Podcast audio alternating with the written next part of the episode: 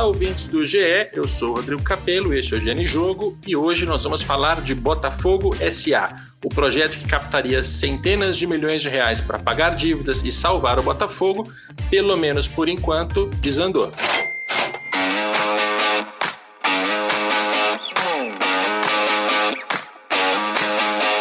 Este é um episódio extraordinário, adicional, fora da nossa grade. Até por isso, a ideia é que ele seja mais curto do que a maioria. O nosso objetivo aqui hoje é explicar tudo o que sabemos sobre Botafogo SA. Quais eram as necessidades, os planos, o que deu errado e o que ainda pode acontecer. Para me ajudar nesta história, eu tenho a participação do Gustavo Poli, diretor de programas e conteúdo digital da Globo, além de tudo, um grande repórter que conhece muito sobre Botafogo. Tudo bem, Poli? Tudo bom, Capelo? Boa tarde, boa... bom dia, boa tarde, boa noite, né? Como a gente costuma dizer nos podcasts, que as pessoas ouvem a qualquer hora, em qualquer lugar. Exatamente. Prazer tê-lo aqui. Vamos falar sobre Botafogo. Acho que a gente pode encadear essa conversa de um ponto de vista cronológico, lembrando qual era a situação financeira do Botafogo, quais eram os planos do Botafogo SA e o que deu errado, numa ordem que dê para entender né, junto com o tempo. Mas antes, acho importante a gente fazer a introdução do porquê estamos entrando neste assunto agora, com esta urgência, é por causa de um desabafo do Felipe Neto, é, influenciador, enfim, todo mundo já conhece o Felipe Neto, não preciso apresentar, ele é botafoguense, ele foi ao Twitter e ele fez um longo desabafo é, sobre a situação do Botafogo SA, está dizendo que o Botafogo está muito próximo da falência, é, pediu para os irmãos Moreira Salles, João e Walter, acordarem, pediu a volta do Laércio Paiva. Você vai entender melhor essa história no decorrer deste episódio. Vamos ouvir o áudio que o Felipe Neto mandou para o André Rizek, apresentador do Seleção Sport TV, logo depois deste desabafo. Eu sou um torcedor apaixonado, cara, vendo o meu clube se esfacelar, vendo a, agora inevitável falência se tornar cada vez mais né, próxima, mais real. É, e aquele desabafo no Twitter foi um desabafo de um torcedor apaixonado. Eu não tenho nenhuma intenção com o Botafogo. Eu não tenho nada a ganhar ou tirar do Botafogo. Eu só quero o meu clube para torcer. Eu só quero o meu clube para poder ir para o estádio, para poder gritar, para poder me frustrar e comemorar. Eu não quero usar o Botafogo de palanque, eu não preciso do Botafogo para utilizar como forma de exposição de imagem, ou para ganhar audiência, ou para ganhar qualquer coisa. E uh, me expor em programas, ir a programas e tudo, começa a sair do objetivo que era um desabafo de um torcedor desesperado que viveu aquilo internamente e que tinha coisas a falar para a torcida. Eu pensei muito se eu deveria escrever aquela thread no Twitter ou não. E, eu cheguei à conclusão que sim, porque eu pensei na angústia que eu teria se o Botafogo acabar e uh, eu tivesse que viver com o fato de não ter contado para as pessoas, enquanto isso tudo estava acontecendo, a verdade, o que, que aconteceu. Tem muitas outras coisas, várias outras, que eu poderia ter contado ali, que eu poderia ter exposto, mas aquela era mais urgente. Imaginei que era, era mais importante de ser dita. É, infelizmente, eu não fiz aquilo com esperança de mudança. Não fiz aquilo achando que, ah, eu vou escrever isso aqui e vai tocar o coração dos irmãos Moreira Salles ou vai é, fazer o Laércio voltar para o projeto, nada disso. Eu desabafei. Eu desabei e desabafei. E uh, eu sou só um torcedor. Eu não sou um, um mecenas do Botafogo, eu não sou é, alguém capaz de mudar o clube. Eu faço tudo que eu posso para ajudar o Botafogo a, a, a torná-lo é, algo maior, mais interessante. Usei minha imagem para trazer o público jovem. Fiz tudo o que eu podia dentro do que me foi permitido, né? Porque o que eu mais encontrei foi porta fechada na minha cara. Mas eu não, não, não quero usar o Botafogo para expor minha imagem ou para me beneficiar. Eu só quero que os irmãos acordem, percebam que CT sem Botafogo não tem qualquer utilidade e que o Laércio volte para o projeto e salve o Botafogo. É isso. É basicamente isso. Tomara que ainda haja tempo para que isso aconteça, mas eu acho difícil. Bom, Pólio, o que a gente percebe do Felipe é que é um botafoguense desesperado, né? Mais do que um influenciador ou alguém que foi procurado pela comissão para fazer investimento, para participar da SA, é um botafoguense desesperado e que me parece até exagerou um pouco em relação ao estado atual das coisas, né? É, não sei se ele exagerou falar da situação muito ruim do clube, né? A questão é o Botafogo perdeu do Cuiabá um, resultado, uma atuação muito ruim, resultado de certa maneira vexatória pelo jeito que o time jogou, pelo, pela maneira como que o time atuou, né? E isso só foi mais um é, componente emocional que levou a esse desabafo, porque o torcedor fica muito frustrado. Então, o torcedor Felipe Neto ficou alucinado e foi para o Twitter desabafar e fazer esse relato aí, contando coisas que é, algumas coisas eram privadas, algumas, tem algumas que não são muito precisas, tem algumas que são opinião dele. É, acabou é, trazendo à luz é, o nome do Laércio Paiva, que realmente teve um protagonismo grande no projeto, né? É um dos responsáveis por montar a estrutura é, que esteve muito perto de lançar SA no Botafogo e agora foi colocado em banho-maria, até porque as eleições se aproximaram e o, e o dinheiro a ser captado, é, eles não conseguiram captar todo o montante mínimo que era necessário para iniciar as renegociações de dívida. A questão é, é, bem complexa, assim, não é tão singela assim, e eu acho que uma das coisas que o Felipe colocou ali foi é, o, foi assim cobrar dos irmãos Moreira Salles, que ironicamente nos últimos anos cobrar deles é meio engraçado, porque eles ajudaram o Botafogo, chegaram a comprar um CT para o Botafogo nesse, no presente, né? E o Botafogo nunca conseguiu é, sair da, da, sua, da sua gestão muito amadora, né? Para ser sutil. Então, esse, esse é o cenário atual. O clube está numa situação muito ruim. E é um cenário que esportivamente é muito ruim, né? Acho bom fazer essa introdução também. O Botafogo está próximo da zona do rebaixamento no Campeonato Brasileiro, teve um resultado adverso na Copa do Brasil, que é justamente a competição que paga ali premiações, né, que são cotas de transmissão é, conceitualmente, que são fundamentais para pagar as contas. Então, o Botafogo esportivamente vem decepcionando e para você que acompanha mais de perto, Poli, eu não assisto muito os jogos do Botafogo. Não tem muita inspiração ali, né, de que a coisa possa magicamente melhorar com uma troca de técnico, como está sendo feito agora. O que acontece no campo é reflexo do que acontece da gestão fora dele, né?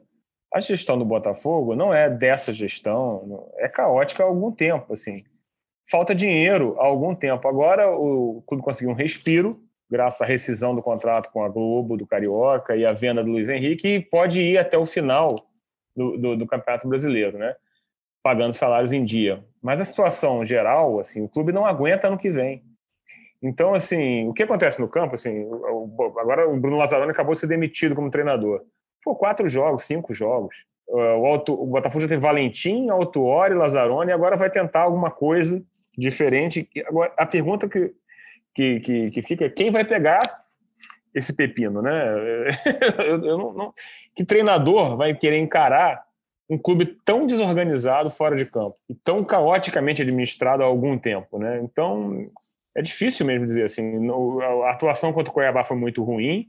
O Botafogo agora enfrenta o Ceará no próximo sábado, num jogo importante, porque para fugir do rebaixamento em casa e vai sem treinador, né? Então, quer dizer, provavelmente sem treinador, né? A gente está gravando isso na quarta-feira é uma situação trágica, assim, trágica, acho que trágica não, que é uma palavra forte, é uma situação muito ruim, muito triste, mas é fruto, assim, né, fruto do que foi plantado ao longo de muitos anos de administração muito ruim.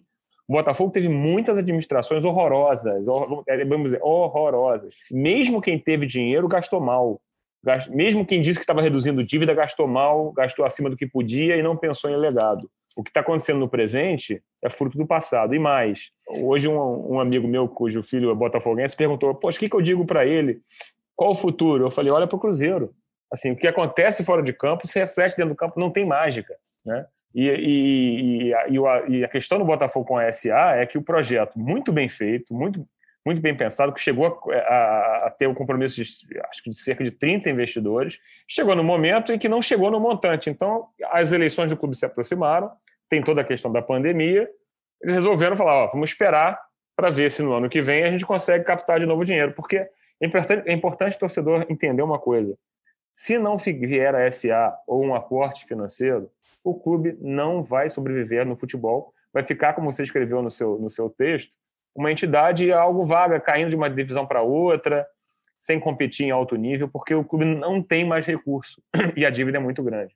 É isso. Vamos voltar a alguns números para o torcedor ter uma noção mais clara do que é esse problema financeiro. Um número que ele ouve sempre é um bilhão de reais em dívidas, o que significa ali cerca de 800 que já estão no balanço, mais uns 200 de contingências, né? ações judiciais que estão sendo movidas. Na cabeça de um investidor que vai entrar, ele precisa resolver tudo isso, não só aquela dívida que já é reconhecida como certa, mas também aquela que pode acontecer que está tramitando na justiça. Um bilhão em dívidas, esse número sempre assusta qual era o orçamento para 2020. E aqui eu deixo muito claro de antemão que o orçamento é uma peça quase fictícia. Ele é feito por pessoas sérias, mas ele tem uma pressão para fechar determinados números, e aí ele tem projeções que são meio exorbitantes. Por exemplo, 2019, de acordo com o orçamento, o Botafogo tinha fechado com 155 milhões de reais em receitas.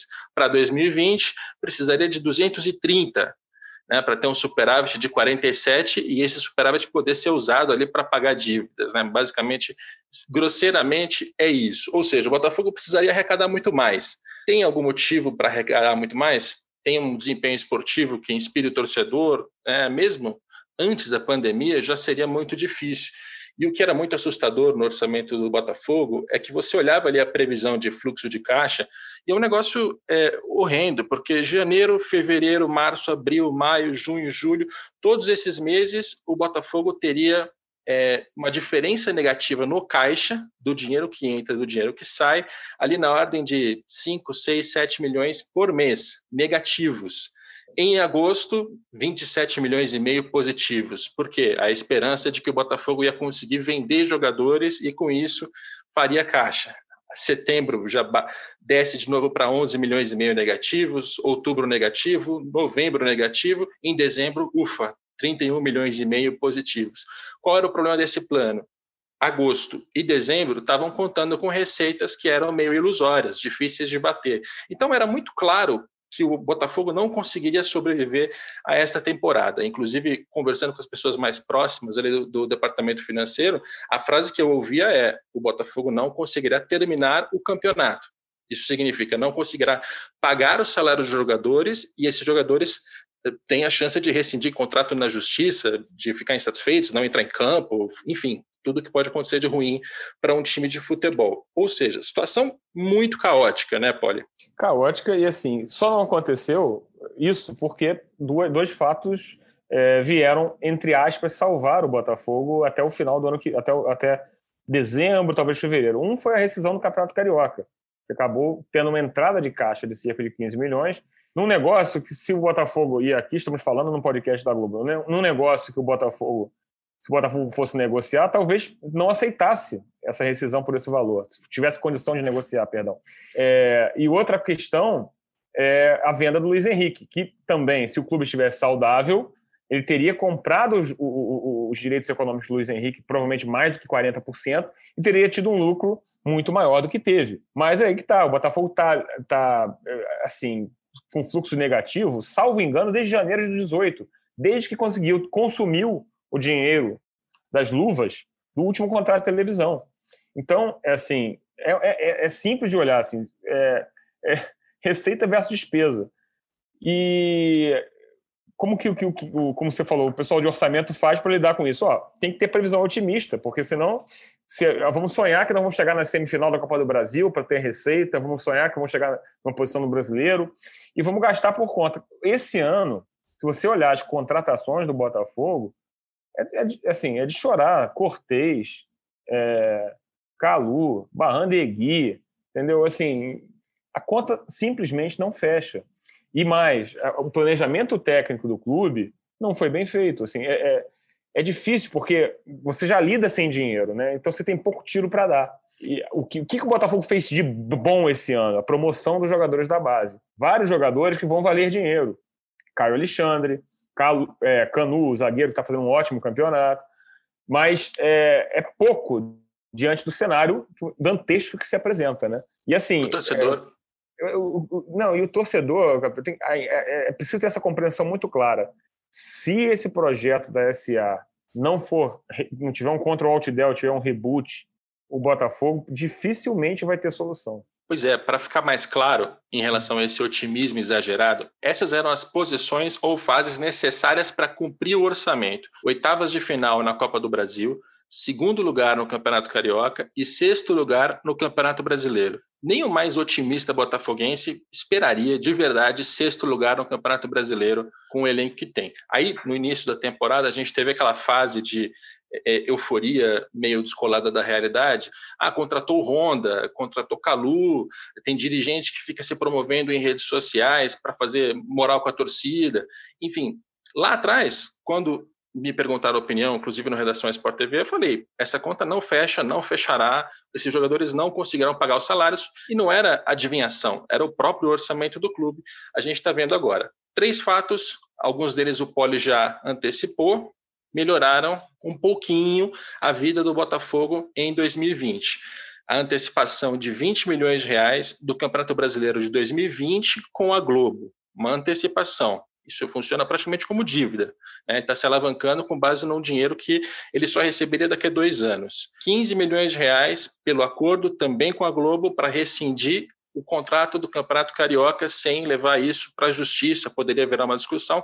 Foi mais fácil para as partes entrar no acordo agora. Então é um dinheiro que não estava previsto, mas que por sua vez tirou receitas do Botafogo de 21, 22, 23, 24, um contrato que já estava assinado e contextualizando também, não foi um contrato que o Botafogo rasgou porque quis, né? Foi uma grande confusão aí envolvendo o Flamengo, o Globo, MP, enfim, um outro assunto. E teve a venda do Luiz Henrique, 25 milhões de reais. Então, Nelson Mufarredi conseguiu terminar o ano com um pouquinho de alívio, só porque antecipou um dinheiro de um campeonato que ele ainda não jogou, perdeu um dinheiro de um outro campeonato que ele receberia e vendeu um jogador. Isso tem um impacto claro no plano de negócios dos próximos anos, porque você vai montar uma SA, você está contando com determinadas receitas mais para frente. Isso importa para os investidores. Então, essas informações elas aliviam 2020, mas elas sacrificam os próximos anos e prejudicam o business plan, como eles costumam dizer.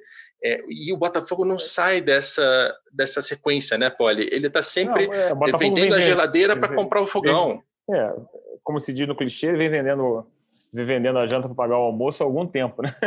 É Mas, é, e, e, e, assim, o caso da antecipação, que eu, eu, eu, tenho uma certa dúvida de quando vão pegar o dinheiro da antecipação, mas é a antecipação de uma receita incerta. E esse é um problema, porque se o Botafogo cair para a segunda divisão, e é uma possibilidade evidente, né, diante do cenário hoje, é assim, ah, mas o Botafogo não tem time para cair para a segunda divisão. Acho que é uma discussão, ele tá, mas está na briga. É, se ele cair, somem da receita futura, somem do, do, da, da, das receitas futuras entre 60 e 80 milhões. E aí o BP fica ainda mais complicado. Agora, mesmo se não cair, mesmo a, a, é, é, muito difícil a situação de fluxo de caixa no ano que vem.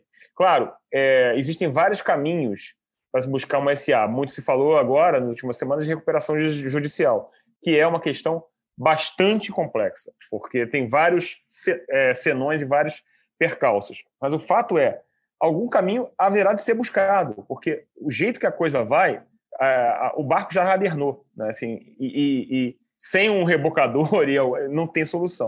Pois é, eu quero voltar ao, ao plano da SA. Para quem ainda não entendeu até hoje, finalmente vai entender. Era o seguinte: diante de todo esse caos financeiro, de muitas dívidas, de fluxo de caixa negativo, de jogador sendo vendido, antecipação, coisa e tal.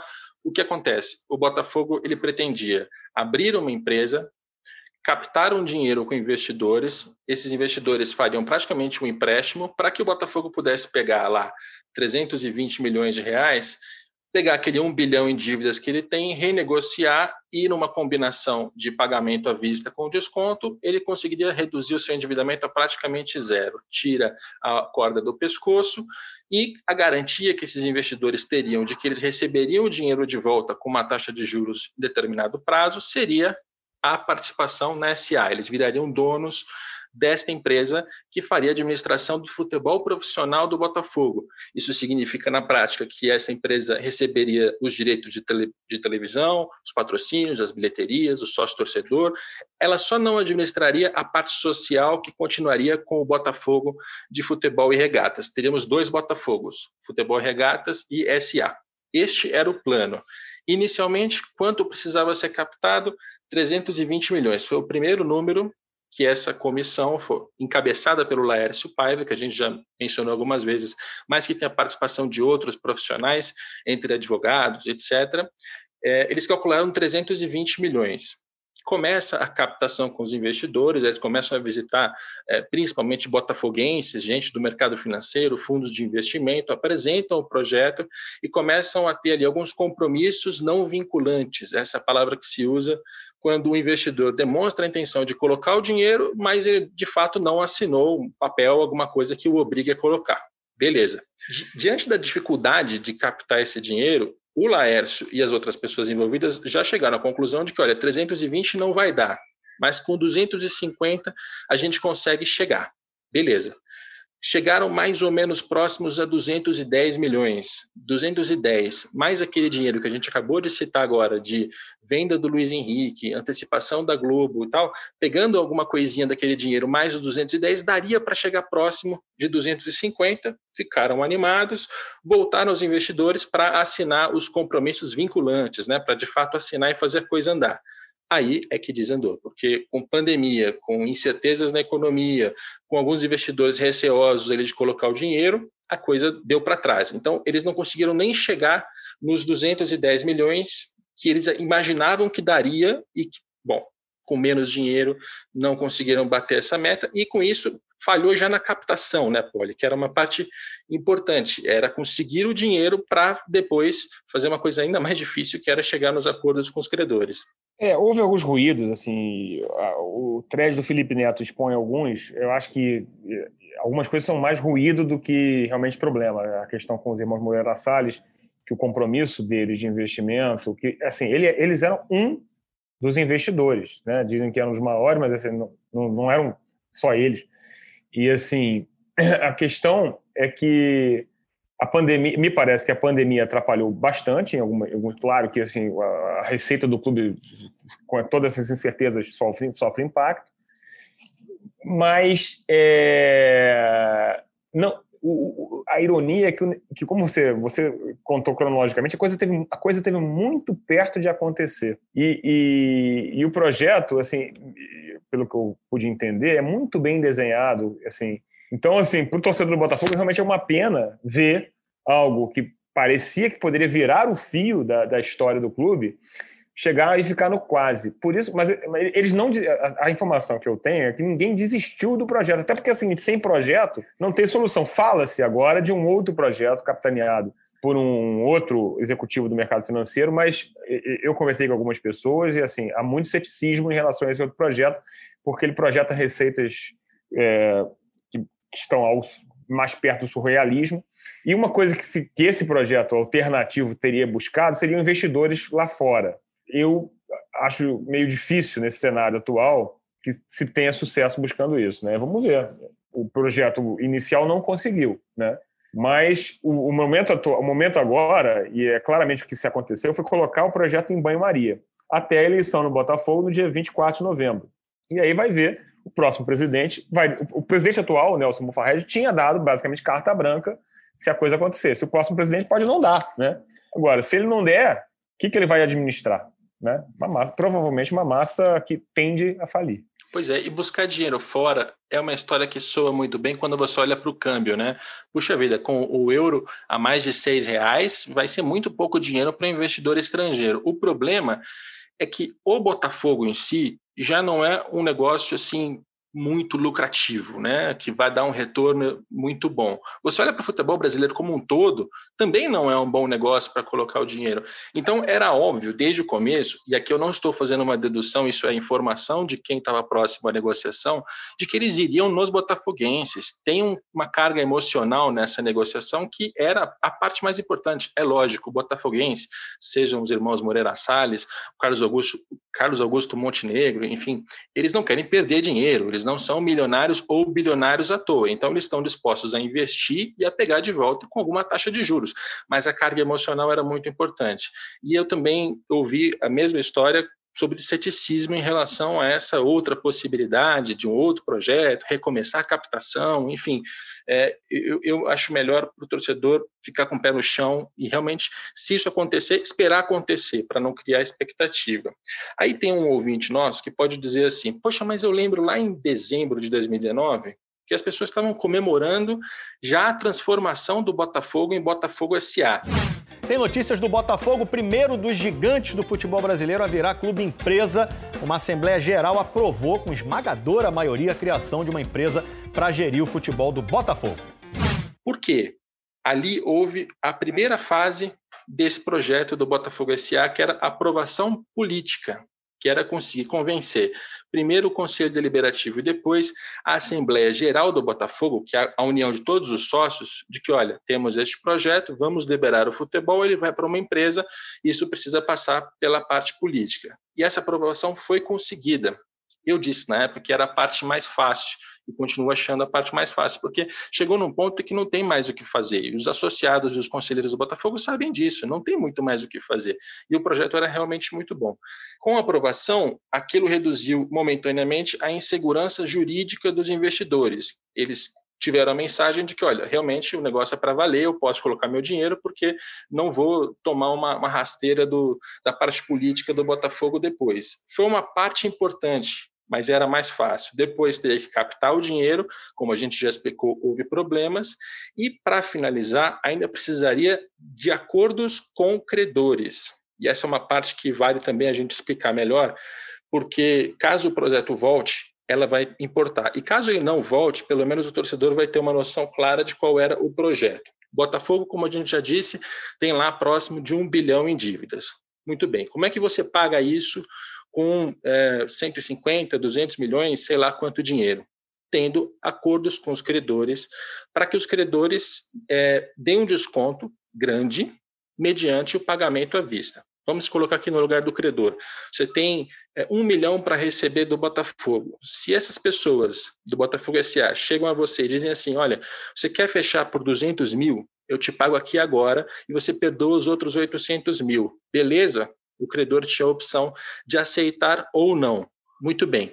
O desconto que eu estou dizendo aqui de 80% não é hipotético, era de fato o desconto médio que os responsáveis estavam precisando para conseguir fechar esse projeto. E mais agressivamente ainda, você tinha que convencer também 80% dos credores, ou seja, quase todas as pessoas que têm dinheiro para receber do Botafogo tinham que aceitar esse desconto de, em média, 80% para que o projeto fechasse. Porque aí você teria aprovação política, você teria o dinheiro dos investidores, você resolveria o endividamento e abriria uma empresa com ela limpa, sem dívida, para poder rodar é, jogar futebol, enfim, só teriam os próprios investidores para voltar era um projeto legal, né, Poli?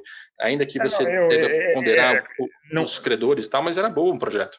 Na verdade, eu acho o seguinte: é, é, parece uma negociação dura, e certamente seria uma negociação dura, ou será, né? Porque a gente não pode ser que aconteça.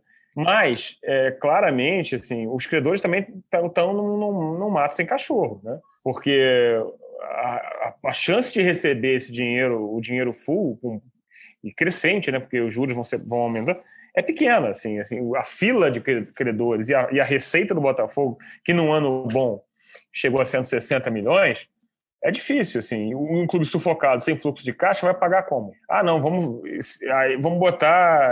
É, eu fico imaginando, assim, é, que boa parte desses credores iam topar, porque iam ver algum dinheiro à vista, né? o valor presente do, do, do, do dinheiro ia ser suficiente para convencer. Agora, não seria, como você mesmo anotou, uma, uma coisa muito fácil, não seria do dia para a noite. Né? E, e, quando se aprovou lá a SA em, no final do ano passado, é aquela coisa de clube de futebol, criou-se uma expectativa de que, que a coisa era mais fácil do que realmente seria. Né? Não se imaginava, claro, uma pandemia no meio da história. Né? Pois é, a pandemia atrapalha bastante, é, mas enfim, era, era um plano bom mas difícil de ser executado. Não, e o plano, eu acho que tem, tem, uma, tem, uma, coisa a fazer uma ressalva. Era um plano que, inclusive, preservava o valor esportivo do Botafogo, ele premiava os investidores pelos resultados. Né? E, e por quê? O que o desenho do plano percebeu muito bem era que, na verdade, se você quisesse apenas resultado financeiro, talvez fosse melhor só vender jogador fazer fábrica e vender jogador no momento do, futebol brasileiro. Então ele criou um mecanismo para remunerar o sucesso esportivo. E isso é, me pareceu inteligente. O plano ainda previa a possibilidade, claro, de revenda. Os investidores poderiam, depois de algum tempo, revender esse, esse, as suas, entre aspas, cotas ou ações, claro que não seriam ações, mas é, e, e, e, caso eles conseguissem profissionalizar realmente o clube, que era assim, na hora que você conseguisse fazer renegociação, ia dar um start, a impressão que se tinha, ou a minha impressão, a minha opinião, é o seguinte: o Botafogo ia dar, estar muito na frente de vários, porque seria o primeiro clube de torcida, de, de, o primeiro clube grande no Brasil realmente profissionalizado. Então, seria um salto de qualidade brutal. Por enquanto, você ficou ainda antes do, antes do pulo. É, e o mais importante nesse caso, eu uhum. até quero deixar claro para o nosso ouvinte que ser empresa ou ser associação por si só não faz com que a administração seja melhor ou pior. Mas o Botafogo, se ele tivesse sucesso neste projeto, ele iria conseguir mostrar ao restante do futebol brasileiro que, olha, tem uma alternativa para captar um dinheiro grande e pagar as dívidas. O que é o grande problema do futebol brasileiro hoje? Se a gente tivesse um futebol saneado, que deve pouco, que paga em dia, que honra os seus compromissos, a gente teria um mercado muito melhor, contrataria melhores jogadores, etc, etc. Só que isto não acontece porque estamos super endividados. O Botafogo poderia dar esta referência. Olha, dá para fazer isso. Muito bem. Agora isso desandou. Aparentemente, né, o, o Felipe Neto falou em 99,9% de chance de dar errado. O que a gente ouve aqui nos bastidores também é um pessimismo, eu não sei se é 99,9, mas é um pessimismo bastante grande também. Hoje 28 de outubro de 2020, parece que desandou. Se mexer daqui para frente, é claro, as coisas continuam acontecendo. Ok, qual é a alternativa daqui em diante? É um plano B que já vinha sendo tratado também há um ano. Essa é uma outra história controversa que a gente pode esclarecer aqui. Recuperação judicial. Lembrando o que é esta ferramenta. Uma empresa, ela é uma ferramenta para empresas, tá? Essa empresa, ela tem um endividamento muito alto, ela não consegue mais operar e ela tem uma importância social, econômica, porque ela gera valor para a sociedade, porque ela emprega pessoas, etc, etc. Legal. Ela chega até os credores e leva eles para a justiça num processo monitorado pelo Poder Judiciário e ela diz para todo mundo: não tenho dinheiro para pagar, eu faço uma proposta em que vocês me dão um desconto de 50% e os outros 50% eu vou pagar vendendo um bem, vendendo uma marca, vendendo, vendendo algum ativo, eu vou juntar o dinheiro, pagar isso na frente o restante eu renegocio e pago num prazo alongado. Beleza? Os credores têm a opção de aceitar. Se eles aceitarem, esse processo ele é, é levado adiante com monitoramento da justiça, a justiça não sai do processo, ela continua acompanhando. Se os credores disserem que não, a empresa vai à falência. Isso significa vende todos os bens, paga o que der, o que não der, apodreceu, os credores vão perder. Esse é um processo de uma empresa. O Botafogo se interessou por isso já há mais de um ano e até por isso tinha ali uma ligação com o gabinete do Pedro Paulo, deputado, que com o endosso, com apoio do Rodrigo Maia, botafoguense, presidente da Câmara dos Deputados, estava montando um projeto de lei de clube empresa. Esse projeto de lei de clube empresa facilitava a entrada de um clube de futebol, que hoje é associação, para fazer uma recuperação judicial. Isso tudo aconteceu neste período. Essa lei ainda não pegou, ela passou pela Câmara, mas parou no Senado, não andou. O fato é que hoje recuperação judicial ainda não é uma opção que está aberta para conseguir entrar, ou você passa esse projeto de clube empresa, ou você vai precisar de uma certa é, analogia ali com a Universidade Carioca, a Universidade Cândido Mendes, que fez uma recuperação mesmo sendo associação civil, isso foi uma exceção aberta pela justiça, isso, isso também é possível no caso do Botafogo, as pessoas envolvidas estão estudando para ver o que é melhor, passar pelo clube empresa ou passar pela, por esse processo de, de como fez a universidade. O que, que o torcedor tem que ter em mente? É um processo muito difícil, cheio de variáveis, cheio de coisas que ainda precisam mudar ou precisam ser interpretadas, e isso leva tempo. Entrar nisso não vai ser fácil e sair vai ser mais difícil ainda, porque se o Botafogo fizer o processo, fizer a proposta e os credores não aceitarem, aí fecha mesmo. Aí vai parar na última divisão, vai vender todos os bens é muito arriscado, né, Poli? E é um assunto que vem sendo maltratado, porque é, sempre quem manifesta opinião tem ali algum interesse, né, político ou, ou financeiro, enfim, e é um assunto difícil, né?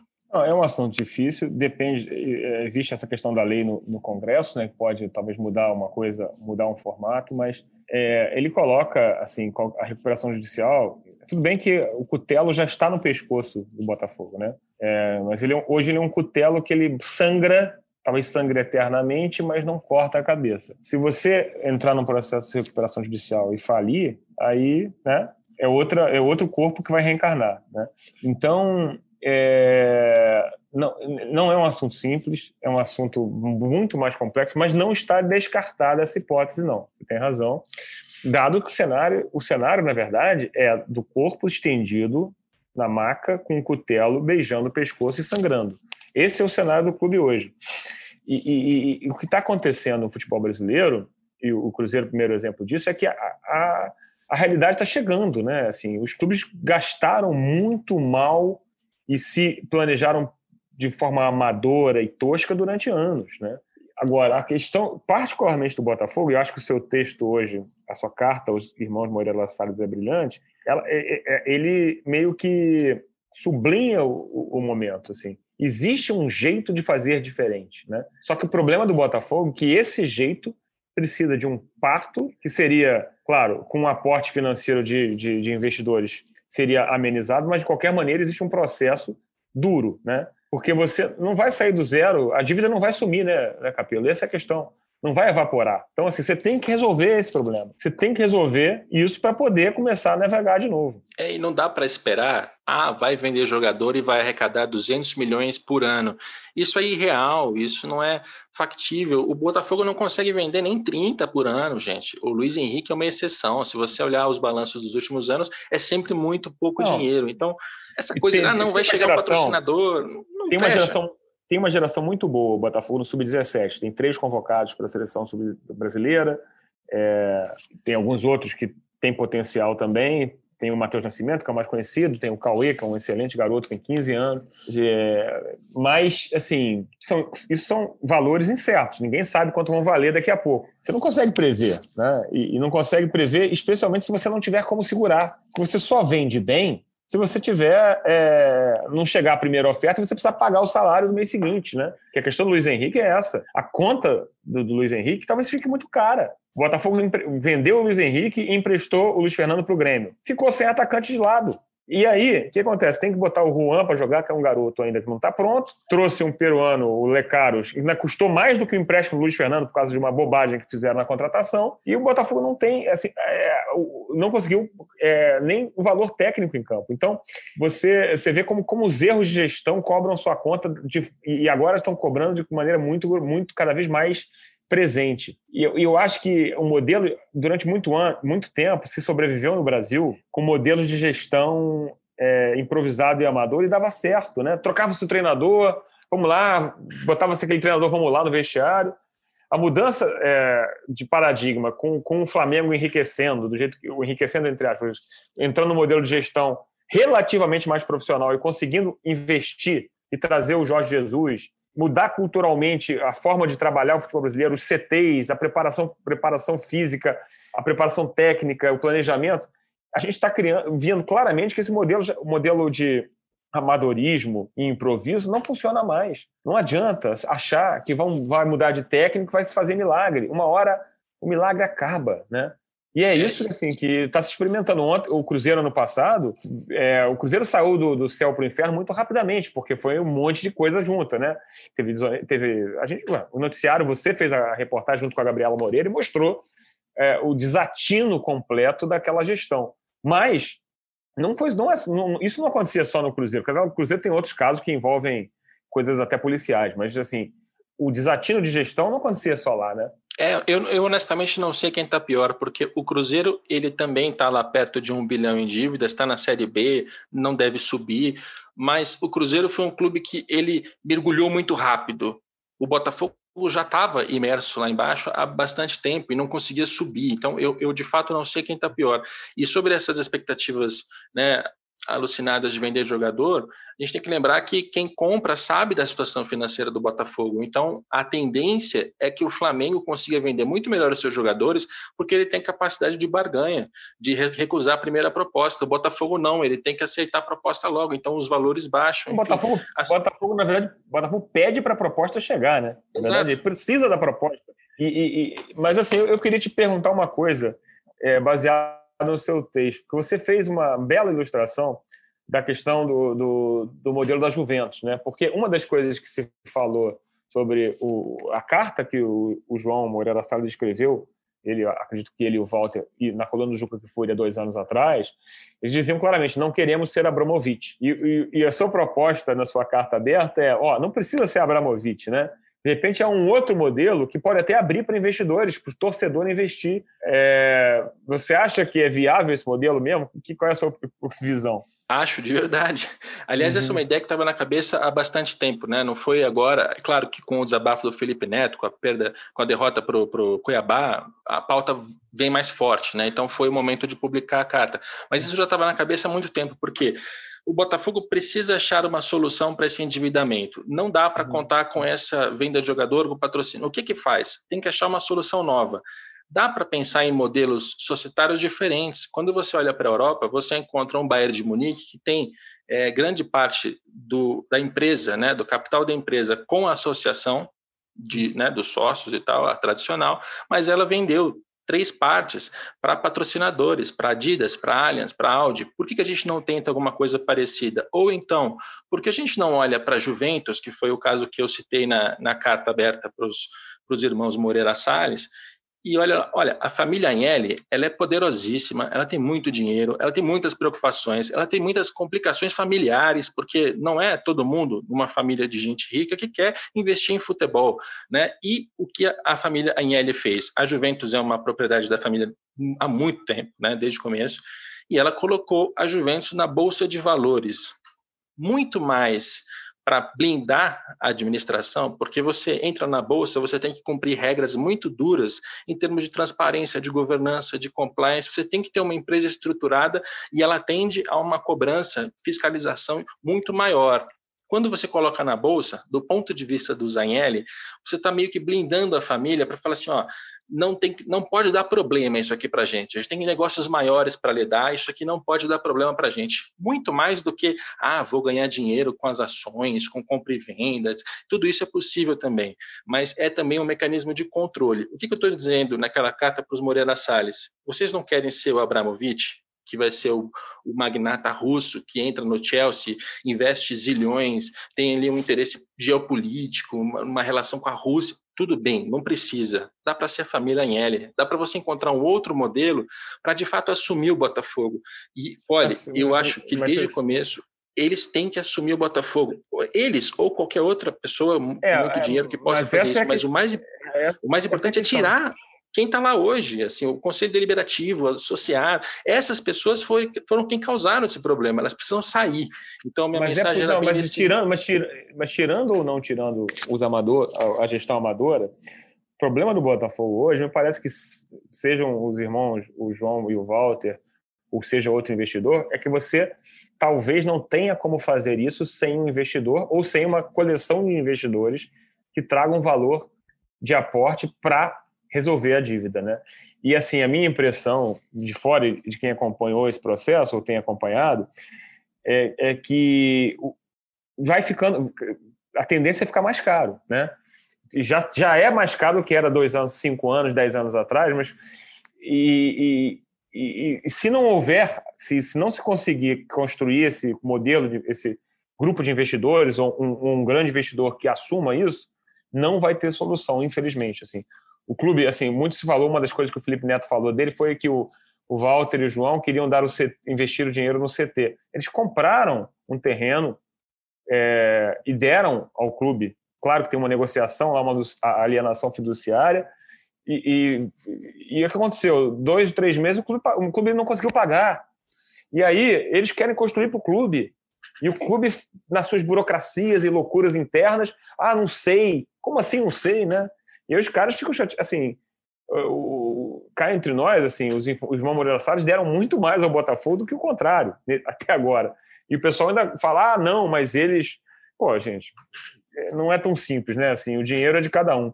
Mas o fato é, mas voltando à discussão é, inicial, é, você acha viável, sem esse aporte, ter alguma solução? Não, sem aporte não tem jeito. Sem dinheiro, 100, 200, 300 milhões, não tem jeito, porque você precisa dar um jeito nas dívidas. Sem isso, você vai continuar sendo penhorado, bloqueado, etc. Não tem jeito, precisa achar dinheiro. E quando a gente fala nos Moreira Salles, eles, inclusive, não gostam dessa exposição pública, a gente sabe disso. Estamos é entrando só porque eles já estão na pauta. Né? Eu não tive a ideia aqui de achacar um banqueiro para comprar um clube de futebol. Isso já estava na pauta. A hashtag Assume Moreira Salles é anterior.